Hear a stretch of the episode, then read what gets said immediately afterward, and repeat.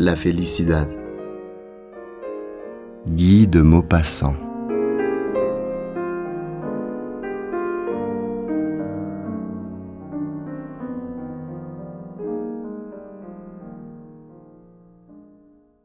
Era la hora del té, poco antes de que las lámparas se encendieran.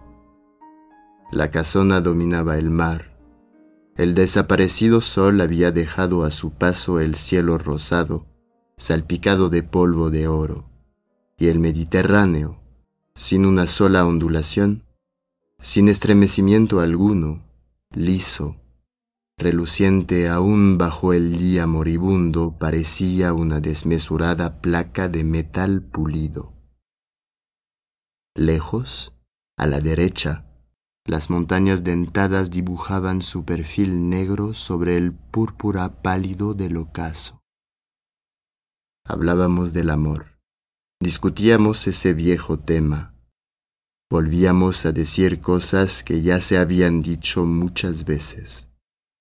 La dulce melancolía del crepúsculo lentificaba las palabras, hacía flotar un enternecimiento en las almas, y esa palabra, amor, que regresaba sin cesar, pronunciada tanto por una fuerte voz de hombre como por el timbre ligero de una mujer, parecía llenar el pequeño salón, revolotear en él como un pájaro, sobrevolarlo como un fantasma. ¿Se puede amar varios años seguidos? Sí, aseguraban unos. No, afirmaban otros. Diferenciábamos los casos, establecíamos límites, citábamos ejemplos. Todos, hombres y mujeres, llenos de recuerdos repentinos y perturbadores, que no podían citar y que les llegaban a los labios, parecían conmovidos. Hablaban de aquella cosa banal y soberana, el acuerdo tierno y misterioso de dos seres con una emoción profunda y un apasionado interés. Pero de pronto alguien, con la mirada fija en la lejanía, exclamó, Oh, miren allá. ¿Qué es eso? Sobre el mar, al fondo del horizonte, surgía una masa gris, enorme y confusa. Las mujeres se habían levantado y miraban sin comprender aquella cosa sorprendente que nunca antes habían visto. Alguien dijo, Es Córcega. Se la puede ver así dos o tres veces al año en condiciones atmosféricas excepcionales, cuando el aire, de una nitidez perfecta, Deja de esconderla con esas brumas de vapor de agua que cubren siempre la lejanía.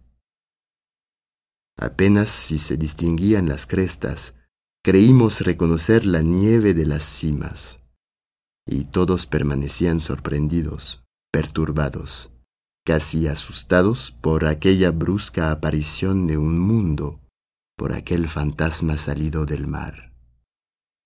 Quizá los que, como Colón, navegaron a través de los océanos inexplorados, hayan tenido visiones extrañas.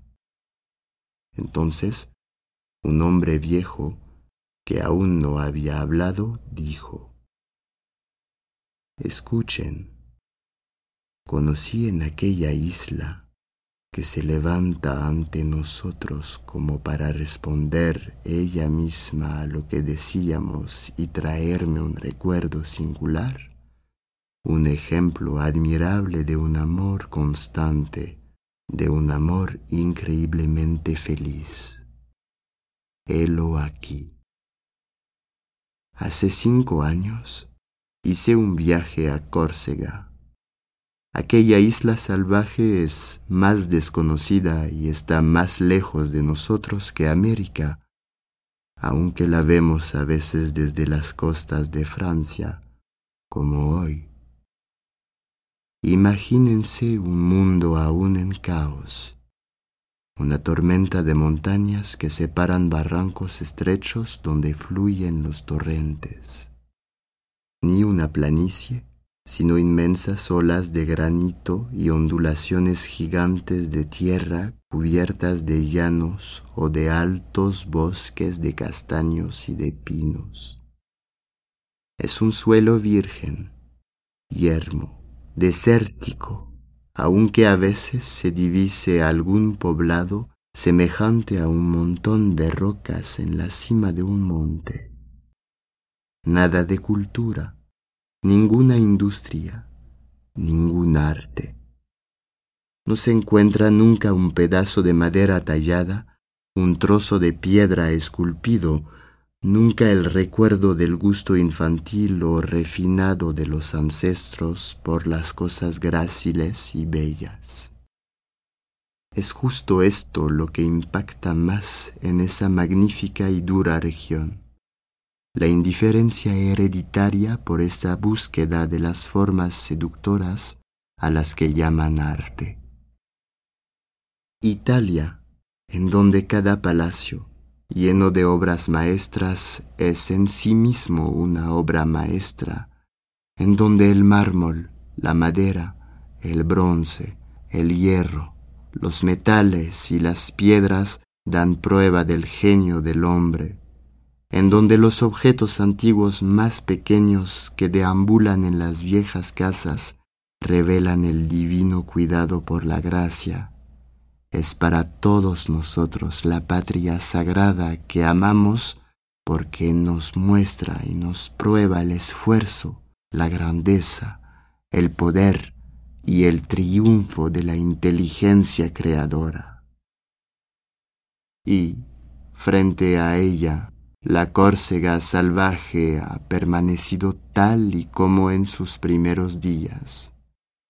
El ser vive ahí en su burda casa, indiferente a todo lo que no concierne en absoluto a su existencia misma o a sus pleitos de familia, y se ha quedado con los defectos y las cualidades de las razas incivilizadas, violento, rencoroso, sanguinario con inconsciencia, pero también hospitalario, generoso, servil, ingenuo, que abre su puerta a los pasantes y brinda su fiel amistad a la mínima muestra de simpatía. Erraba yo, pues, desde hace un mes, por aquella isla magnífica, con la sensación de estar en el fin del mundo ningún albergue, ni una cantina, ningún camino. Uno llega por senderos de mulas a aquellas aldeas enganchadas a las laderas de las montañas que dominan abismos tortuosos desde donde se escucha subir la tarde, el ruido continuo, la voz sorda y profunda del torrente. Uno toca a las puertas de las casas, uno pide refugio para pasar la noche y con qué vivir hasta el día siguiente. Y uno se sienta a la humilde mesa y duerme bajo el humilde techo.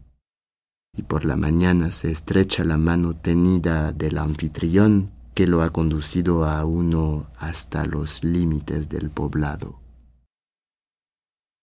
Pues bien, una noche, luego de diez horas de marcha, di con una morada pequeña y aislada en el fondo de un valle estrecho que se arrojaba al mar una legua más lejos. Las dos pendientes rápidas de la montaña, cubiertas de arbustos, de rocas derrumbadas y de altos árboles, encerraban como dos murallas aquel barranco lamentablemente triste.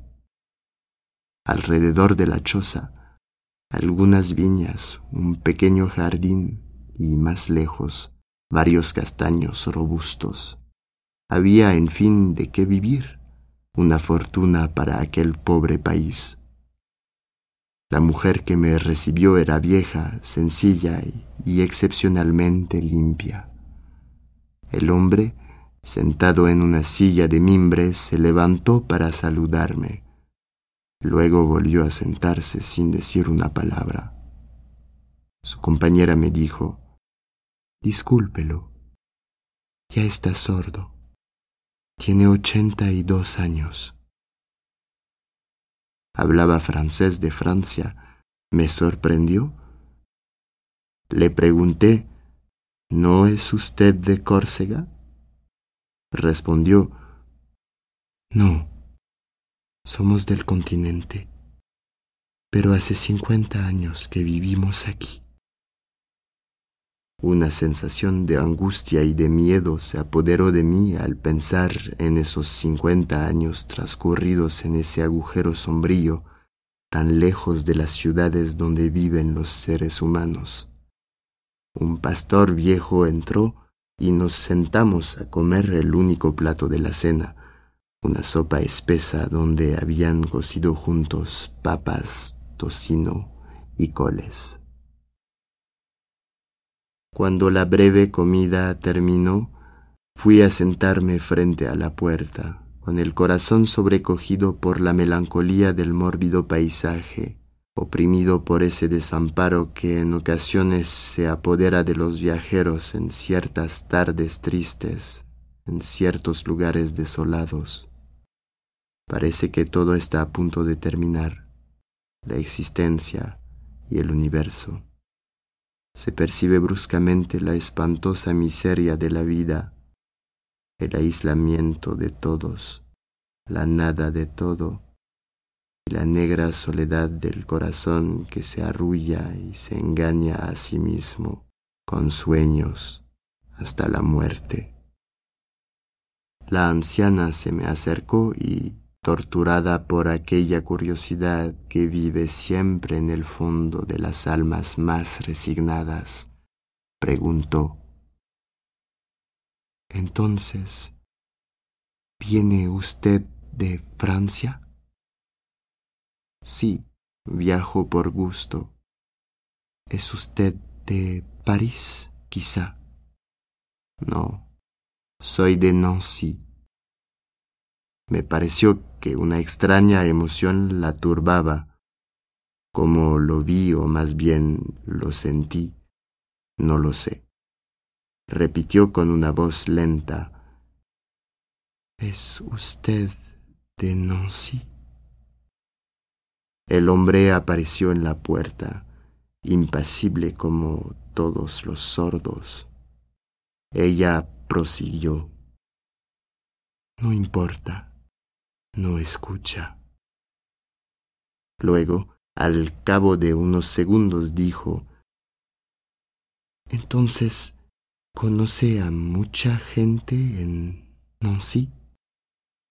Claro, casi a todo el mundo la familia de Saint-Alès?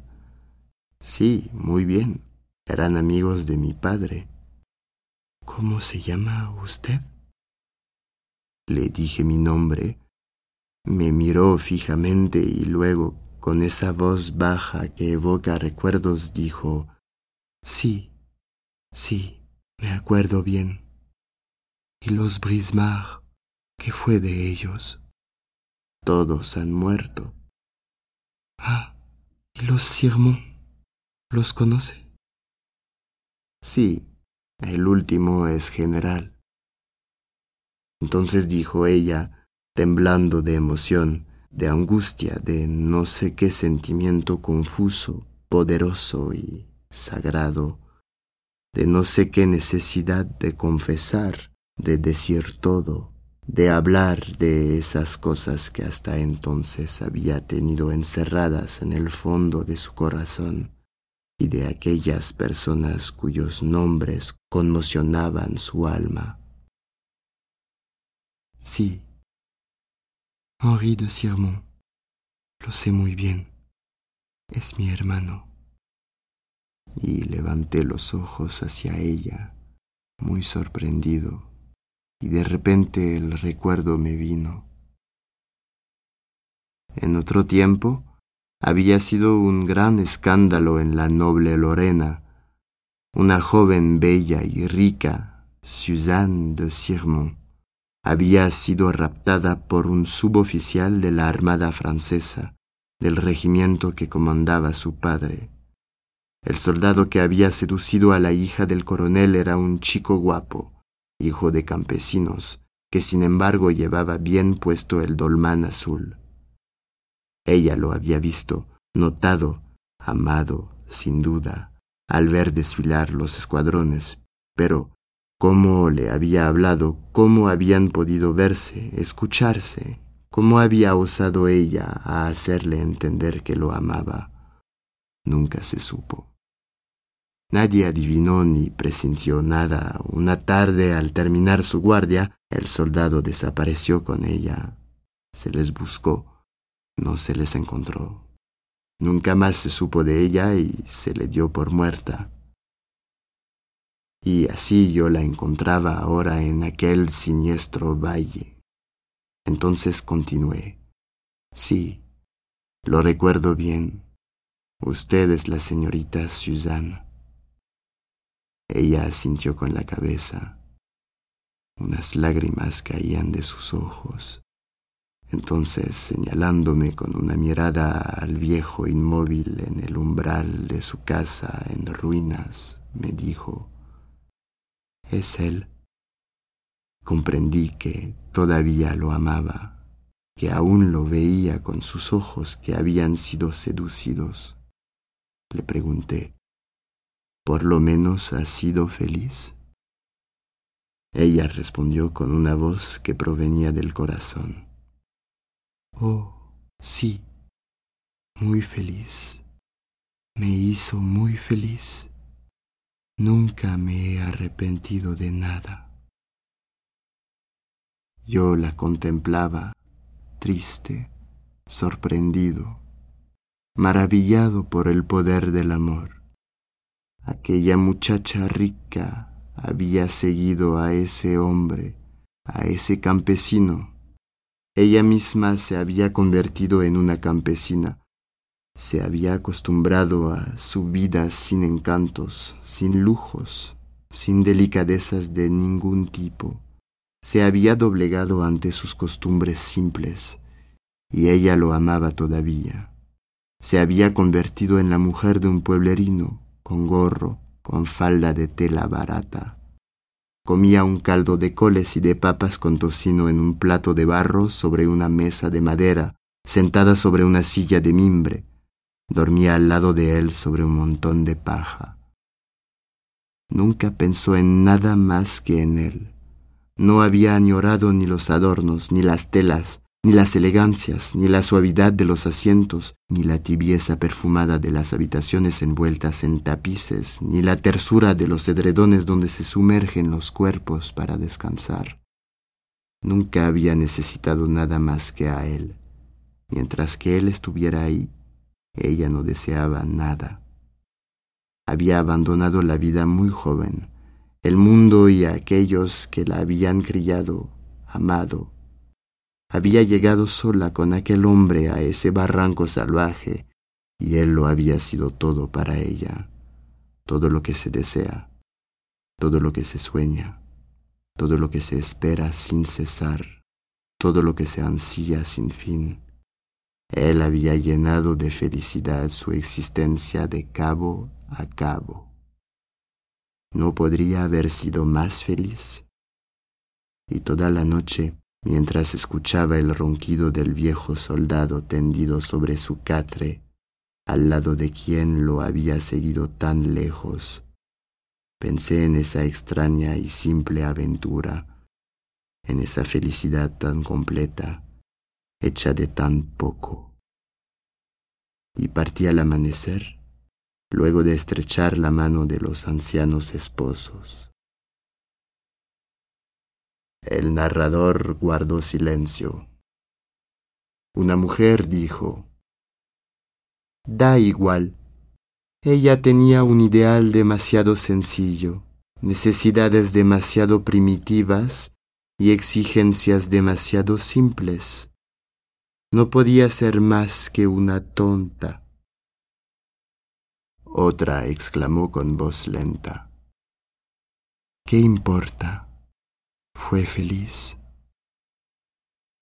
Y ahí, en el fondo del horizonte, Córcega se hundía en la noche, volvía lentamente al mar, borraba su gran sombra aparecida como para contar ella misma la historia de dos humildes amantes que abrigaban sus orillas.